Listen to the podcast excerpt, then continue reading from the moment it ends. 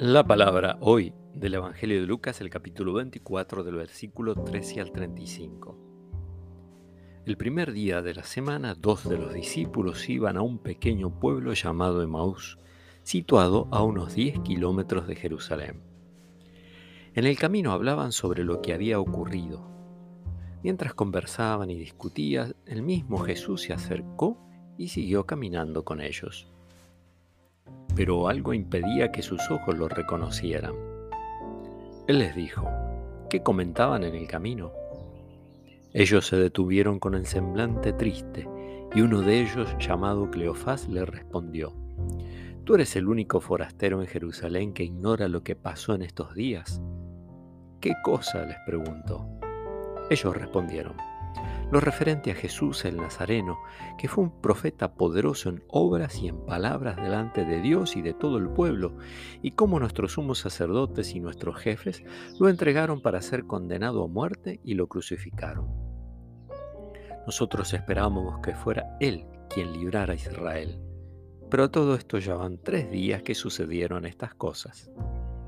Es verdad que algunas mujeres que están con nosotros nos han desconcertado, ellas fueron de madrugada al sepulcro y al no hallar el cuerpo de Jesús, volvieron diciendo que se les habían aparecido unos ángeles asegurándoles que Él está vivo. Algunos de los nuestros fueron al sepulcro y encontraron todo como las mujeres habían dicho, pero a Él no lo vieron. Jesús les dijo, hombres duros de entendimiento, ¿cómo les cuesta creer todo lo que anunciaron los profetas? ¿No era necesario que el Mesías soportara esos sufrimientos para entrar en su gloria? Y comenzando por Moisés y continuando por todos los profetas, les interpretó en todas las escrituras lo que se refería a él.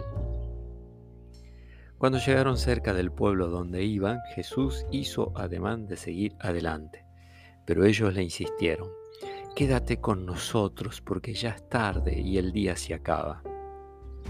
Él entró y se quedó con ellos. Y estando a la mesa tomó el pan y pronunció la bendición. Luego lo partió y se lo dio.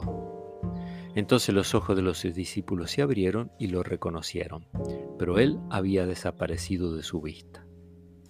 Y se decían, ¿no ardía acaso nuestro corazón mientras nos hablaba en el camino y nos explicaba las escrituras?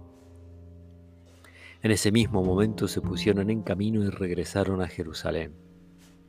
Allí encontraron reunido a los once y a los demás que estaban con ellos, y estos les dijeron, es verdad, el, Señor ha resucitado y se apareció a Simón.